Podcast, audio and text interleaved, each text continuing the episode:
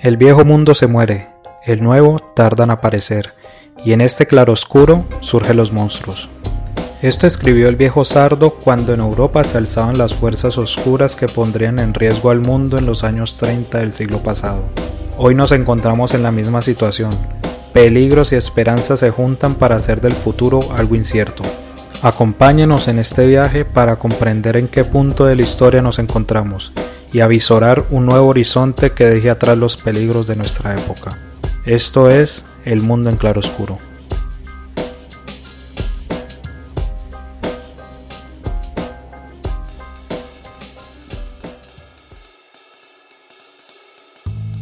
La participación de las mujeres en la política nunca ha sido fácil. Solo hasta mediados del siglo XX las mujeres pudieron participar en elecciones mediante su voto, algo que en Europa y Estados Unidos fue impulsado por miles de mujeres que luchaban por el sufragio universal. En este sentido, las mujeres han venido luchando y ganando espacios de participación política hasta el día de hoy. Así pues, las actuales elecciones no son una excepción. En estos momentos movimientos políticos y mujeres en diversos partidos intentan lograr llegar al Congreso o a la presidencia en escenarios que normalmente favorecen a los hombres en un contexto patriarcal. En la conducción Angie Ordóñez, en la producción Sergio Hernández. Esto es El Mundo en Claroscuro y hoy hablamos de las elecciones y el rol de las candidaturas de mujeres para un gobierno progresista.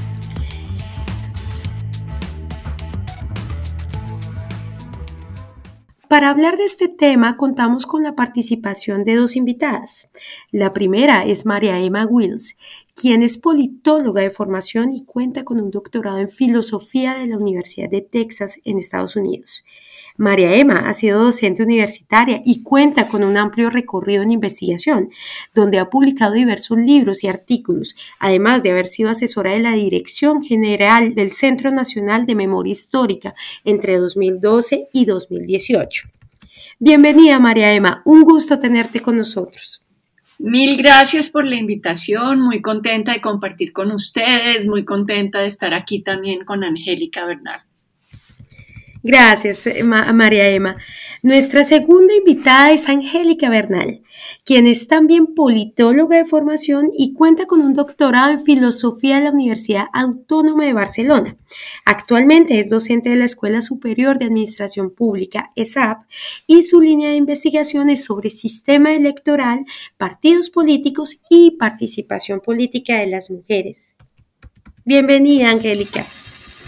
Eh, un saludo muy especial, muchísimas gracias por esta invitación. Para mí es muy grato poder compartir con ustedes y saludar a la querida María Maús. Bueno, en este podcast nos gusta comenzar por los elementos históricos. En este sentido, ¿qué aspectos históricos son necesarios para entender la participación de las mujeres en la política en términos electorales en Colombia? Eh, bueno, yo creo que el primer aspecto que hay que tener en cuenta es que las mujeres fueron excluidas de la participación política en todas las democracias del mundo, no, no solo en Colombia, no solo en América Latina. Eh, todos sabemos, o bueno, espero que todos sepamos, que luego de la Revolución Francesa, que funda, digamos, la democracia moderna, entre otras experiencias, las mujeres no pudieron acceder a los cargos ni votar a pesar de que habían estado en las barricadas, a pesar de que habían estado en las calles luchando eh, codo a codo con los hombres por, por esa revolución. Entonces lo que hay que entender es que nos excluyeron y nos excluyeron bajo argumentos, eh, digamos, eh, discriminatorios, estereotipados, eh, y sobre todo porque se pensaba que la política era el mundo de lo público y se pensaba que el mundo de lo público tenía que ser racional, eh, reflexivo, articulado y esa racionalidad, esa reflexividad no se le atribuía a las mujeres. Las mujeres en esas dicotomías que se armaron eh, digamos, durante muchos siglos las mujeres se asociaban a lo emocional, a la naturaleza, eh, pero no eran, si se quiere, lo contrario de la racionalización. Y por lo tanto, bajo esos argumentos, a las mujeres se nos dijo, sí, ustedes son ciudadanas, pero son ciudadanas de segunda, son ciudadanas eh, tuteladas y por lo tanto el lugar en el cual ustedes pueden contribuir a la construcción de país es desde el hogar y la maternidad. Entonces yo creo que eso es lo que hay que tener en cuenta, que no es... Un, eh, no es en particular Colombia, sino la democracia se, se, se da en un contexto discriminatorio eh, muy arraigado en el ámbito cultural que ha sido muy difícil cambiar. Y frente a esas discriminaciones es que las mujeres se han levantado y han luchado y han, si se quiere, roto esas barreras, disputado y impugnado esos estereotipos para poder acceder a la política. De acuerdo. Angélica, frente a este punto, ¿qué opinas? Bueno, también quisiera señalar em, eh, digamos, una división que ha sido bastante importante y que ha determinado la valoración social que se ha hecho de las mujeres como ciudadanas. Eh, María Emma nos, nos, situaba en el debate sobre la democracia y yo quisiera adicional a eso pues situar el debate en términos de que históricamente sí podemos hablar de una presencia permanente de las mujeres en lo público cuando uno analiza la, historia, por ejemplo, del sindicalismo en Colombia, del movimiento campesino, de los movimientos étnicos, realmente ve que siempre ha habido una presencia muy importante de las mujeres en, cada uno, digamos, de estos movimientos sociales. Eh, ahí el, el, tema, digamos, la brecha y la ruptura está en que todo este aporte de las mujeres a esas luchas colectivas no eran reconocidas como asuntos políticos, ¿no? que es una de las principales eh, cosas que se cuestionan en términos de que, por supuesto, tenía una connotación política esta presencia permanente de las mujeres en estas luchas, porque eran además luchas por el cambio social. ¿no? Eh, entonces, digamos, hay como una, una falta de reconocimiento a la participación permanente de las mujeres en lo público, ya que no se consideraba, eh, por las razones expuestas por María Emma, como asuntos políticos. Eh, y ahí entonces eh, señalar la distancia que existe en esta presencia, esta voz pública que pudieron llegar a tener en el marco de estas movilizaciones sociales, pero que no les permitía como, em, digamos, avanzar en términos electorales es como que eh, en el ámbito social, comunitario, cívico, étnico, las mujeres sí que tenían una presencia, sí que tenían una voz y una importancia, pero eh, eh, esto no se materializaba posteriormente, digamos, en una presencia em, importante en las cuestiones electorales o en, posteriormente en los órganos de, de decisión política. y en ese sentido, pues hablamos de unos, digamos, de unos de una histórica estructuración del campo político pues bastante restringida, restringida al tipo de actores que estaban allí eh, compitiendo por el ejercicio del poder político, hombres blancos, heterosexuales, urbanos, con, capital, eh, con propiedad, em, con educación, lo cual hacía que la ciudadanía fuera una categoría absolutamente restringida y quienes no cumplían como este, este estereotipo pues realmente quedaron por fuera de la disputa por el poder y, y, es una, un estereotipo digamos que se sigue reforzando de muchas maneras y que arrastramos hasta hoy en día, ¿no? Cuando uno ve las élites políticas, uno ve un Congreso, ya sea el Senado, la Cámara, incluso pues las esferas del Ejecutivo eh, de presidencia, pues lo que ve es una, una determinación de clase, de género, eh,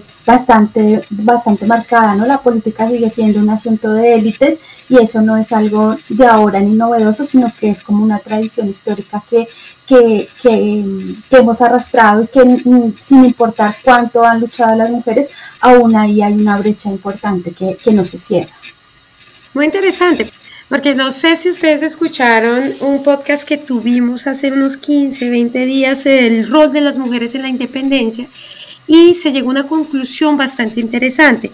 Uno, que pues uno de los momentos históricos que María Emma evocó fue la Revolución Francesa con la llegada de la Mariana, ¿no? De la Mariana.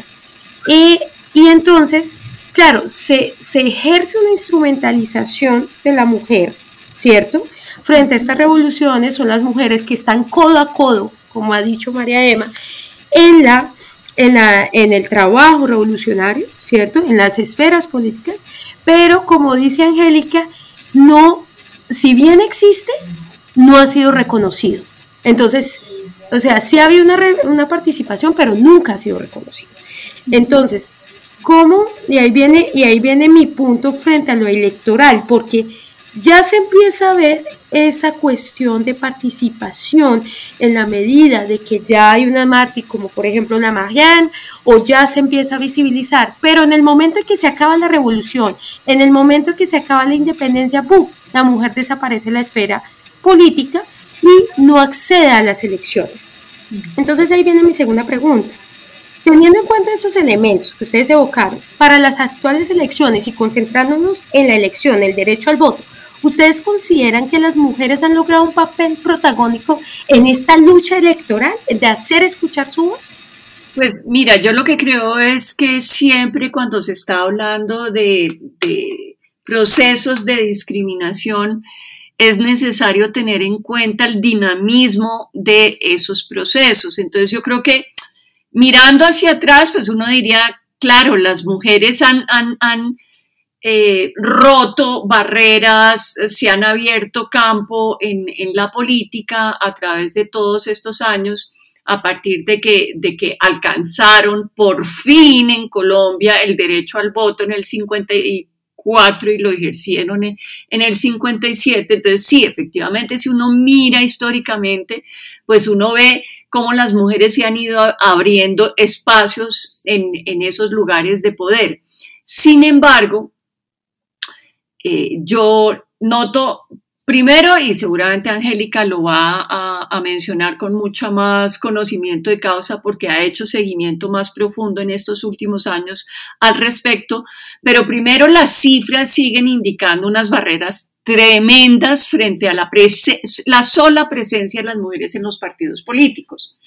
Fíjense ustedes que hoy yo leía que eh, luego de que se aprobó el 50-50 en los partidos políticos, en las listas electorales realmente eso no se está cumpliendo.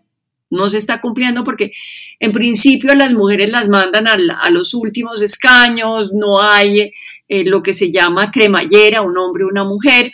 Pero además eh, circulan entonces discursos que a mí me ofuscan muchísimo porque son discursos que, refuerzan esa idea de que las mujeres no nacimos para la política porque dicen que es que no hay suficientes mujeres de las cuales escoger, que, en fin, que no hay suficientes candidatas o mujeres que quieran realmente participar en política. Entonces, frente a esos argumentos que, si se quiere, ponen la carga de la responsabilidad en las mujeres en el, en el usted no quiere y por eso es que no hay mujeres en política, Creo que lo primero que hay que demostrar, y eso lo han hecho personas que están investigando a las mujeres en política, hay que demostrar que las barreras siguen en pie, las barreras frente a la presencia de las mujeres, y que una de esas primeras barreras son los propios partidos políticos que en particular en Colombia, y ahí sí lo digo por conocimiento de causa, porque hicimos un artículo con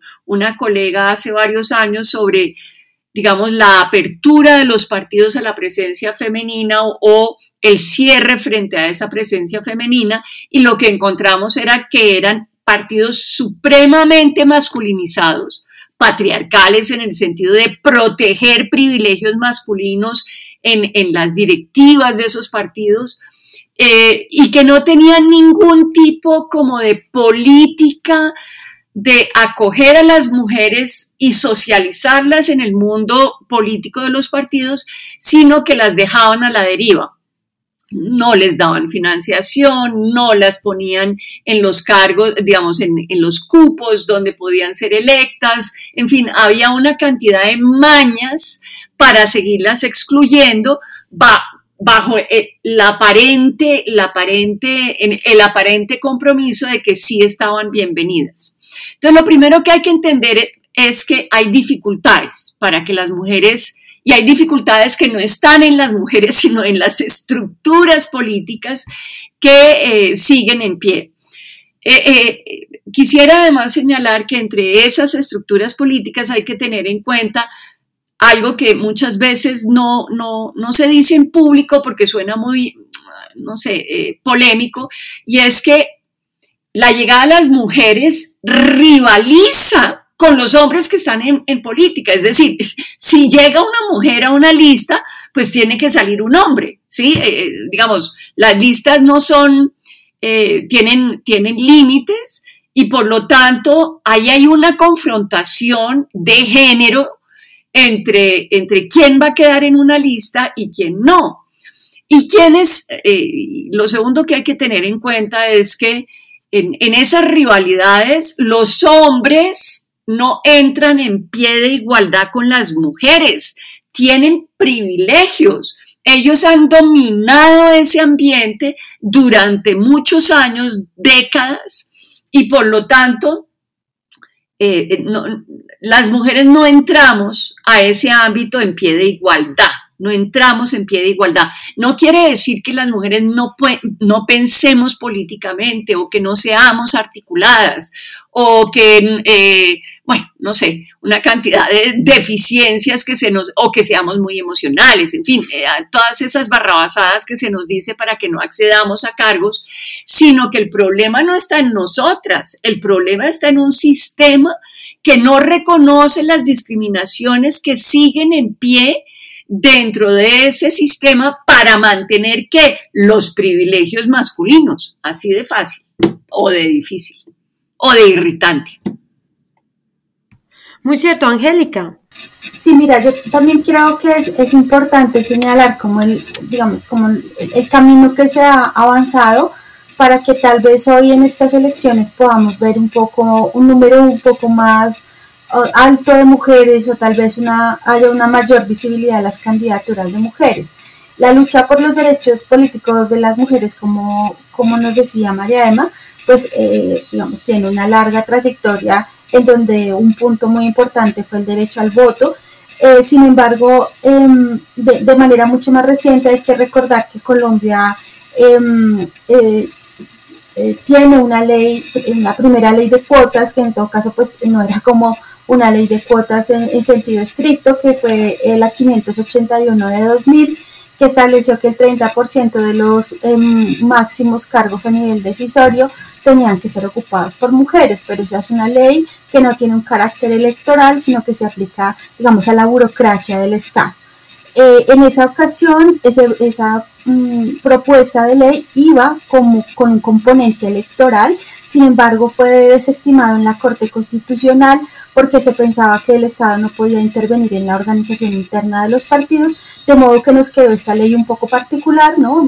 con muy pocas, em, digamos, eh, mm, ejemplos en el mundo de una ley de, este talante, ¿no? que intenta pues, que las mujeres estén más presentes en los altos niveles decisorios eh, de la administración pública. Posteriormente, en el 2009, fue en el marco de una reforma política, ahí sí que se, es decir, tiempo después, nueve años después, se, logra eh, en la ley 1475 establecer el porcentaje eh, en las listas, ¿no? Se dice ninguna lista podrá ser inscrita si no cumple eh, con una regla que es que no puede estar integrada por más del 70% de un solo género. Ahora, esa es una ley que em, se, aplica, se aplica únicamente a circunscripciones donde se eligen más de cinco asientos o cinco curules. Esto quiere decir, por ejemplo, en nuestra Cámara de Representantes que eh, más o menos en unas 16, de entre 16 y 18 circunscripciones, que son los departamentos eh, y también, digamos, las, las, circunscripciones como las de comunidades étnicas y colombianos en el exterior, no se aplica la cuota. Es decir, allí sí las listas pueden ir, eh, digamos, sin cumplir este, este mandato de proporción. la primera vez que se aplicó la ley, en las circunscripciones de más de cinco curules fue en el año, en las elecciones, digamos, del 2011. Esto quiere decir que hemos andado ya un camino en, digamos, en, diseños institucionales orientados a establecer cuotas. En, la última elección, eh, perdón, en la última reforma que se quiso hacer, que fue una reforma impulsada por organizaciones de mujeres con el respaldo de, las autoridades electorales, tanto el Consejo Nacional Electoral como la Registraduría, se promovió la paridad, ¿no? Pues una, versión un poco recortada de la paridad. ¿En qué sentido recortada? Pues a, la parte electoral y es que las listas se puedan escoger eh, o se deban inscribir más bien eh, con 50% de mujeres. Eh, y en, en, aquellas circunscripciones donde se escogen menos de 5, ahí empieza a ya aplicarse, pero únicamente el, el 30%, ¿no? Em, lo que pasa es que con esta, que se ha llamado esta reforma paritaria, no está aún vigente porque está pasando el control constitucional de la Corte. ¿No? Eh, de hecho, entonces por, esa, por eso estas elecciones, buena parte de los partidos pues no tuvieron que hacer este mandato de paridad, de, de incluir 50% de mujeres, algunos lo hicieron de manera voluntaria porque ya, digamos, está, no tenían el, digamos, no hay el visto bueno de la Corte Constitucional para aplicar el 50% en las listas. Eh, sin embargo, ha sido tal el trabajo de las organizaciones de mujeres y de muchas mujeres en política por posicionar la necesidad de que las listas eh, pues tengan una conformación paritaria, que por ejemplo vemos que en cuatro listas actualmente de las 16 que están compitiendo por llegar al Senado, están conformadas de una manera muy cercana a la paridad, ¿no? Entre el 45 y 50% de los candidatos y las candidatas Em, bueno, corresponden a, mujeres. También tenemos que el, eh, cerca del 40% de las candidaturas a Cámara son de mujeres, ¿no? Ahora, cuando uno desagrega eso, por ejemplo, en la circunscripción em, indígena, ahí sí que eh, no llega a ser el 20% de la presencia de mujeres candidatas. Tal vez hay algo importante de señalar, es que las circunscripciones de paz eh, las que surgen eh, del acuerdo de paz, allí eh, pues la participación de las mujeres es muy importante, también llega casi al 40%, incluso un poquito más. Entonces lo que yo quisiera señalar con este muy breve recorrido es que llevamos ya décadas de, digamos, de lucha, de aplicación de diseños institucionales para fomentar la participación política de las mujeres. Y en segundo lugar, también hay que señalar digamos que eh, se ha avanzado muchísimo en la formación política de las mujeres, porque tal vez pueda ser algo controversial, pero muchas veces se ha pensado que entre más formación, más preparación tengan las mujeres en cuestiones electorales y políticas, pues les va a ser más fácil eh, llegar ¿no? a la competencia electoral al menos. Entonces eso ha hecho que casi en todo el país haya escuelas de formación política. Algunos partidos también han asumido la responsabilidad de formar a mujeres de sus bases, aunque bueno, claro, de manera excepcional son estos partidos porque en general la, actitud es más de indiferencia, pero lo que yo creo es que el momento actual recoge lo que ha sido un, largo camino histórico de lucha, de obtención de, de, digamos, de ganancias, al menos a nivel formal, que solo ahora se están materializando. Lo que no quiere decir de ninguna manera que se hayan roto las barreras o que se hayan superado los obstáculos que señalaba María Emma, que siguen, eh, digamos, determinando eh, que finalmente cuando se dan las elecciones, pues ya estos, estos porcentajes de 40% de candidatas, de 50% de candidatas, desafortunadamente pues terminan en que eh, ojalá no sea así, pero hasta ahora lo ha sido que apenas entre un 20 y 22% de todas esas candidatas salen electas. Pero bueno, en ese sentido, Angélica, en mi, o sea, sí, si bien podemos ver un avance en términos de políticas públicas, es algo que evocábamos en el anterior podcast de independencia de mujeres, que se puede dar una instrumentalización. Y hubo muchos casos donde hubo listas de mujeres que no estaban tan preparadas y que se volvió más bien un requisito para ciertos partidos políticos de llenar ese checklist con, eh, con estas 30 o 30 o 40% y que eran mujeres que realmente no estaban formadas en política y que muchas veces lo era por el contrario representaban estos intereses de partidos políticos. O sea, digamos a lo que voy es, es en el, en, el, punto de que hasta qué punto la formación política de una mujer se, se hace con, ese, con esa intención de instrumentalización por parte de este sistema patriarcal de, pues de los partidos políticos. María Emma, veo que levantaste la mano. Sí, levanto la mano porque en tu argumento hay un poquito un veneno, eh, un veneno en el sentido de que eh, estamos hablando de que nos excluyeron y nos excluyeron brutalmente del campo político. Y tú estás introduciendo ya eh, criterios que tienen que ver no con la inclusión y exclusión, sino con la representación política de las mujeres, es decir, con a quién representan esas mujeres y cómo representan a otras mujeres o no representan a otras mujeres. Entonces, yo quisiera retornar primero a, pues a la estructura histórica de la que provenimos, a la trayectoria histórica. A las mujeres no nos dejaban participar, no es que no quisiéramos, no teníamos el derecho al voto ni a ocupar cargos. Eh, en ese sentido, el hecho de que mujeres de distintas trayectorias, distintas experiencias, distintas visiones de mundo lleguen al campo político, es una ruptura, es si se quiere una impugnación de esa exclusión. ¿No es suficiente? No, no es suficiente. Eh, las mujeres que llegan son instrumentalizadas o instrumentalizan ellas también a esas redes familiares o a esas redes clientelares que las llaman. Es decir, ahí hay una, no, no, no podemos quitarle agencia a esas, yo no estoy abogando por, por, esas mujeres que hacen parte de redes políticas, en particular en Colombia o en América Latina, eh, se ha hablado mucho de, de, cómo las mujeres entraron a reemplazar a los hombres que por razones de, de, corrupción y de delitos estaban en la cárcel. Entonces, ¿a quiénes llaman esas redes clientelistas? A las mujeres. Ok, entran las mujeres como relevos en esas redes clientelistas y no necesariamente representan a las mujeres, pero en todo caso rompen una barrera.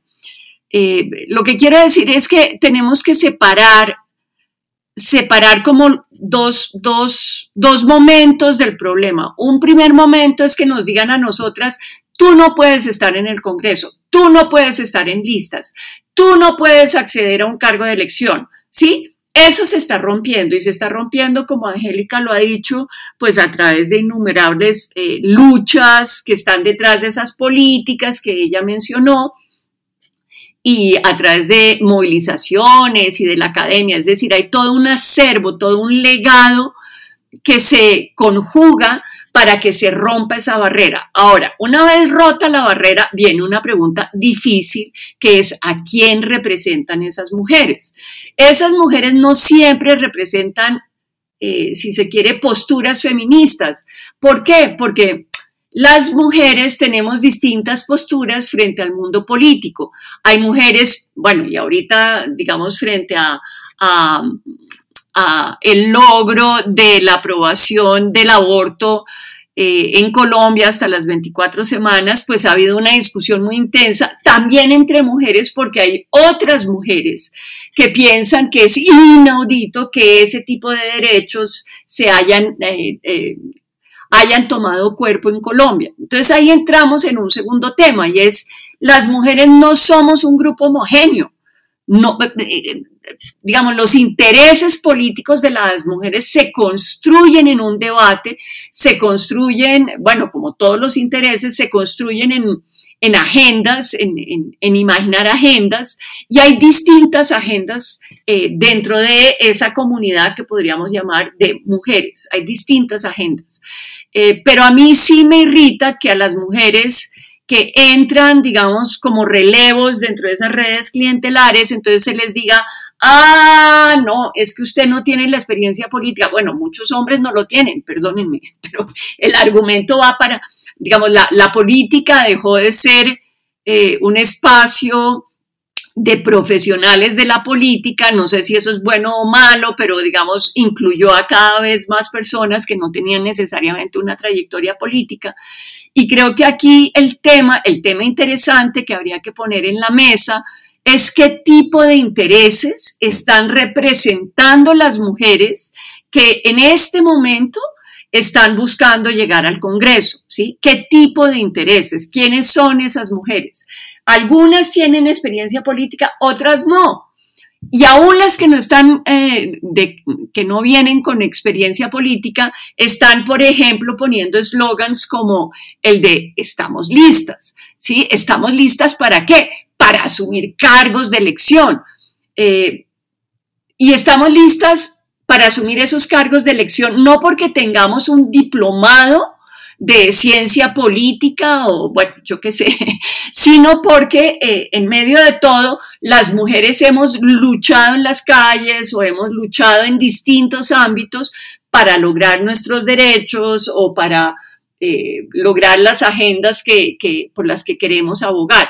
Entonces, no, quería decir que que lo que habría que discutir es a quiénes representan esas mujeres. Obviamente yo no estoy de acuerdo con las que entran a la política a, reemplazar a, hombres que finalmente terminan en la cárcel, eh, los relevos políticos, no estoy de acuerdo con, esas mujeres, pero entiendo perfectamente que eh, ellas hacen parte de una gran ola que va más allá de las mujeres que comparten mi postura, que es, digamos, más de izquierda, más feminista, eh, y que eh, aún si no comparten mi postura, es maravilloso que ellas entren a ese ámbito que por tanto tiempo nos, nos, nos fue negado.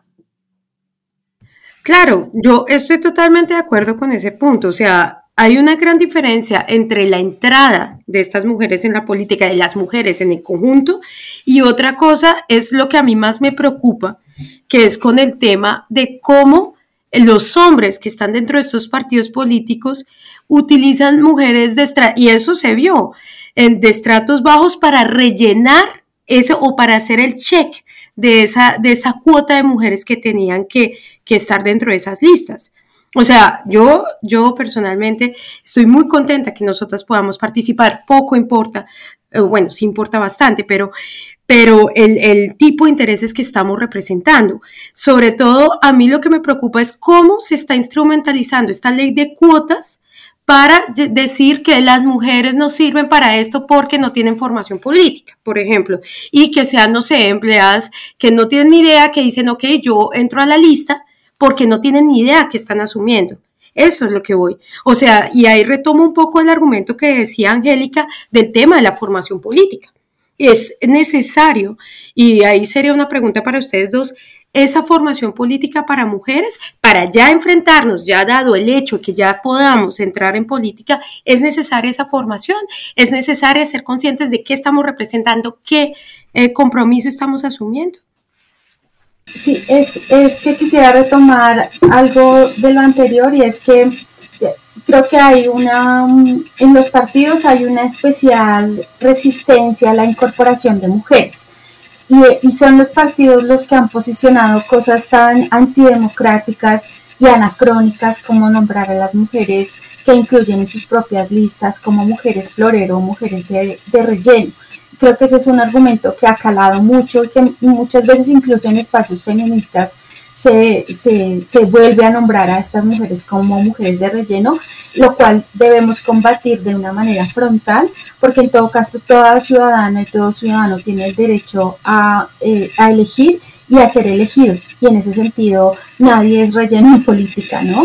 Um, y, si fuera por eso, entonces, eh, retomando un poco lo que también decía María Emma, ¿cuántos hombres eh, realmente no tienen ni idea de, la política, no, tienen, no les interesa, simplemente están allí como por, eh, por incluir un nombre, pero tampoco es que tengan una formación, em, digamos, importante ni porque les interesa mucho los asuntos políticos, sino que parece que a las mujeres se les cobra mucho más caro ese hecho. Y allí entonces, en todo caso, si esto pasa, ¿no? Si, si los partidos piensan que instrumentalizan a las mujeres, pues a lo que hay que señalar es a los propios partidos por, por su falta de democracia, por su falta de políticas de inclusión, porque finalmente eh, mujeres sí que hay en las bases de los partidos, eh, cuando uno sabe de campañas electorales en el local, sabe que quienes organizan todos esos encuentros en las veredas, en los barrios, pues son mujeres, ¿no? Las que convocan lideresas comunitarias, pero que nunca son tomadas en cuenta como posibles candidatas, porque finalmente ahí lo que, lo que cuenta es eh, una clase social o tener, eh, eh, digamos, un nombre o, ser hombre, básicamente, ¿no? Entonces, digamos, ahí, cuando, y cuando habla de la formación política de las mujeres, es una formación feminista, que no les dice cómo hacer la política, sino que más bien les muestra y les señala el camino de obstáculos que van a tener que enfrentar se les prepara para que conozcan el sistema electoral,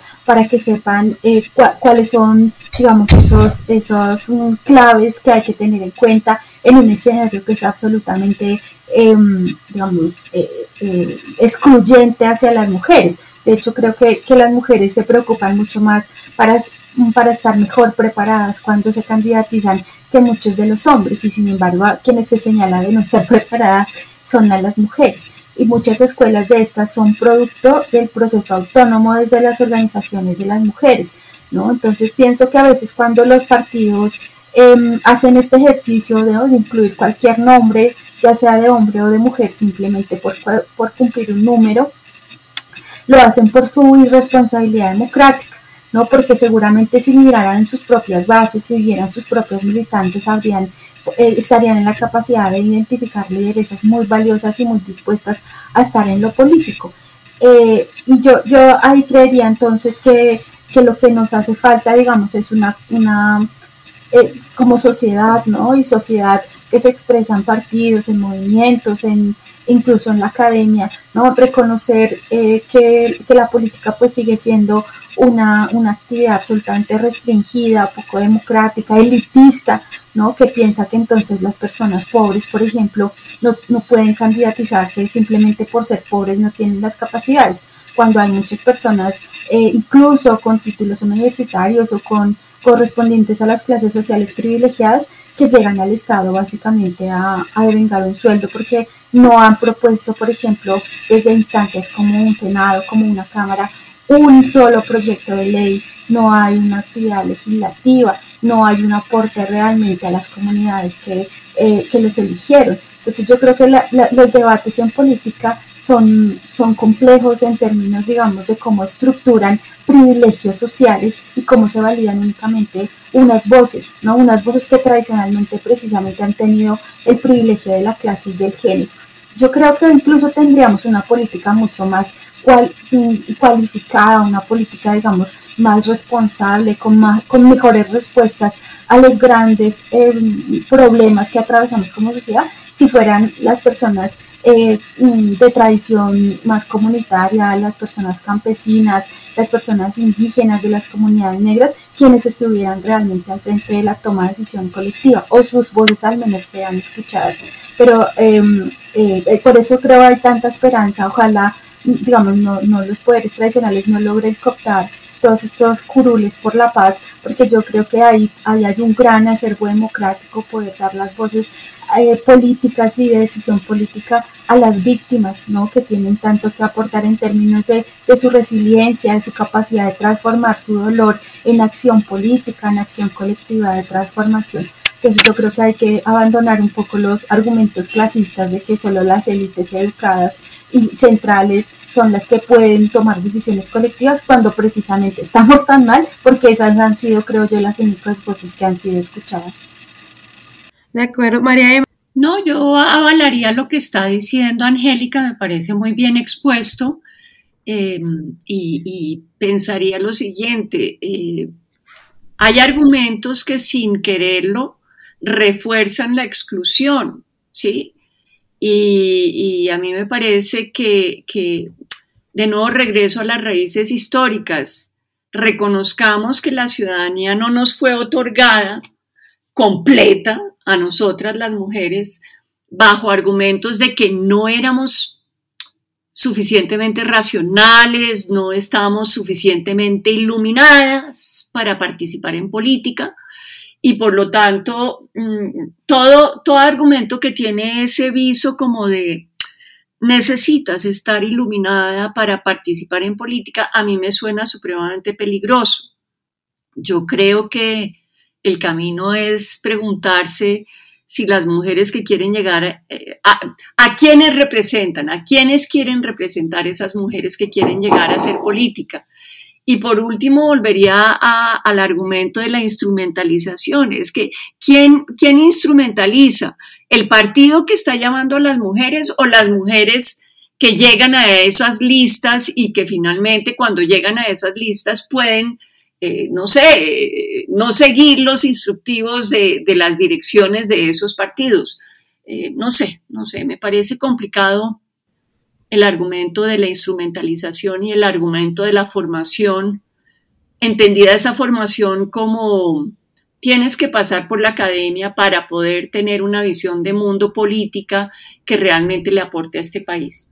No, pero, pero digamos en ese caso, se, Angélica lo retomó un poco y es el tema de la formación desde, desde qué se va a representar, no es cómo se va a hacer la política, ¿no? Hay que tener cuidado sobre la formación, también sobre lo que se está diciendo que es formación. Claramente no se está diciendo que sea ni la academia ni eh, tener ningún tipo de diploma, ¿no? Es también conocer las problemáticas, aunque bueno, desafortunadamente por cuestiones de tiempo nosotros no podemos ahondar sobre el tema, ¿no? Sobre el tema de la formación.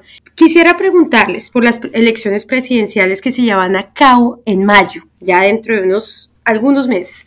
Así, ¿cuál sería el papel de las mujeres para lograr un gobierno alternativo en Colombia? Ya dado todos estos elementos que hemos dado en esta conversación. Eh, a ver, ahí, ahí sí que estamos en el meollo de la representación política. Entonces, eh, digamos, en esta, en esta ocasión, en estas elecciones, tenemos en todo caso algunos elementos innovadores que nunca habíamos visto en, la política en Colombia de, de, la manera tan clara como la estamos viendo hoy. Es decir, hay un abanico de posturas políticas agenciadas por mujeres. Desde Estamos Listas, que es una postura que básicamente reivindica que las mujeres se tienen que unir en un colectivo político propio, justamente porque los partidos, aún los de izquierda, las discriminan. Entonces está esa opción de pensar que en Estamos Listas hay una mirada eh, feminista, una mirada que cree en, la capacidad, en la agencia transformadora de las mujeres y eh, que básicamente quiere llevar al Congreso unas voces eh, innovadoras, unas voces retadoras. Hay otras voces de mujeres en, en las distintas coaliciones que tienen distintas posturas frente a lo que estamos viviendo. Eh, y, todas ellas tienen derecho a participar desde sus posturas. Yo solo puedo defender, digamos, aquellas voces que a mí me parece que combinan de mejor manera, primero, un compromiso con, los con el acuerdo de paz. Y voy a decir por qué. Es que el acuerdo de paz, para mí, el, de, el firmado en 2016, no era un acuerdo entre las FARC y el gobierno Santos, era un acuerdo alrededor de una serie de reformas estructurales que iban a democratizar el país. Eh, teníamos eh, desde la reforma rural integral hasta eh, el segundo punto sobre democratización, víctimas, en fin. Ahí había, ahí se esbozó, si se quiere, un proyecto país que me parece a mí que es necesario volver a recoger para impulsar, porque Duque definitivamente no lo impulsó, y que además nos orienta sobre cuáles son los ejes articuladores que deberían, deberían transformar a este país. En primer lugar, está toda la cuestión agraria, eh, la cuestión de la representación de campesinos y campesinas en el ámbito político que me parece que sigue siendo una deuda gigantesca de este país. En segundo lugar, en, el segundo punto estaba todo lo referente a la paz territorial, a, cómo representar eh, regiones y territorios que no han logrado tener una voz en el Congreso y bueno, por eso están las circunscripciones especiales de paz que eh, justamente se juegan en estas elecciones y que son muy importantes. Eh, entonces yo diría que para mí, eh, las mujeres que para mí, las mujeres que representan el cambio tienen que ver con posturas feministas y posturas que abogan por volver a impulsar a ese acuerdo de paz, porque ahí, desde mi punto de vista, hay una semilla de transformación para, para, para Colombia. ¿Qué ocurre con otras posturas de mujeres, eh, digamos las de posturas del centro democrático? Mm, y de otras corrientes cercanas al centro democrático. Digamos que lo que nuclea a esas corrientes es una mirada jerárquica de la sociedad, es una mirada donde hay, eh, digamos, ciudadanos de bien, bueno, y eso además lo vimos en el paro, y ciudadanos de mal o digamos villanos que no deberían ni estar en las calles ni hacer política, sino estar en la cárcel. Entonces, frente a esa mirada, a mí me parece que lo que se está jugando, frente a esa mirada del centro democrático, es otra mirada donde básicamente se está abogando por reconocer la igualdad de dignidad y valor que tenemos todos los ciudadanos y ciudadanas de este país. Y eh, me parece que ese principio de igualdad es el que me, me, mueve a mí y el que debería orientar a quienes quieren transformar las estructuras eh, jerárquicas y en muchos casos autoritarias que eh, se han impuesto por momentos tan duramente sobre la política en Colombia. Angélica.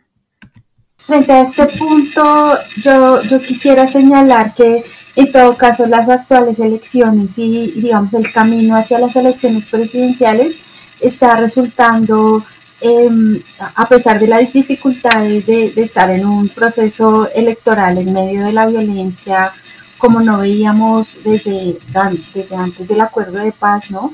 Em, se ha escalado el conflicto y eso afecta directamente la calidad democrática y la calidad de las elecciones, pero más allá de eso, señalar que candidaturas eh, o precandidaturas presidenciales como la de Francia Márquez eh, realmente está poniendo sobre la mesa debates nuevos, ¿no? En lo que ella representa, ¿no? Una agenda en donde se incorporan temas importantísimos como el, cuidado de la naturaleza, como el cambio climático, como la necesidad de preservar el agua, eh, pero también los derechos de las mujeres, eh, los derechos de, la comunidad LGBTI, eh, también la apuesta en contra del racismo y a favor de, las comunidades étnicas indígenas y, mm, afrodescendientes y también la, lucha histórica del campesinado, yo creo que mm, como nunca antes en una coyuntura pues están sobre la mesa y esto ha sido gracias a la presencia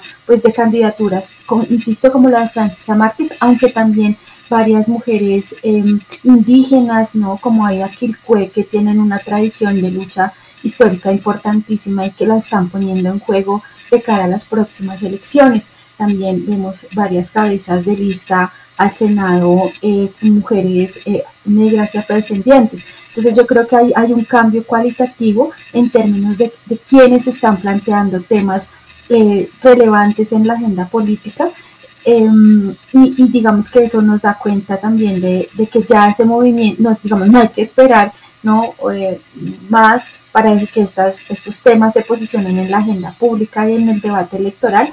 Y más allá de si logran un triunfo electoral o no, lo importante es que creo que ya los partidos han visto que hay temas a los que no pueden seguir, digamos, mm, ignorando o dejando al margen, sino que son temas que están convocando de una manera muy importante a la opinión pública y todos esos temas pues han sido traídos por estas mujeres, ¿no? Que, se han ganado como un lugar eh, central en el debate político electoral actual. Entonces creo que ahí hay, hay, claves.